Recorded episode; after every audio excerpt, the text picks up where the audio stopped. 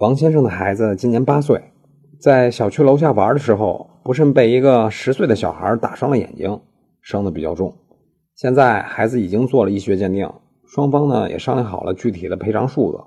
于是两边的父母就拿着赔偿协议来到公证处，申请办理赔偿协议公证。其中协议里有一句话是这样写的：一次性赔给对方十五万，对方不再追究任何责任。那么这个赔偿协议能公证吗？但是不能，因为双方签订的只是一个民事赔偿协议，这个可不能免除有可能会发生的刑事责任或者行政责任。简单来说，这个协议解决的就是钱的问题，如果有其他法律责任另算。所以赔了钱就能免责，这个观点可不是全对的。以上就是今天的音频，供您参考。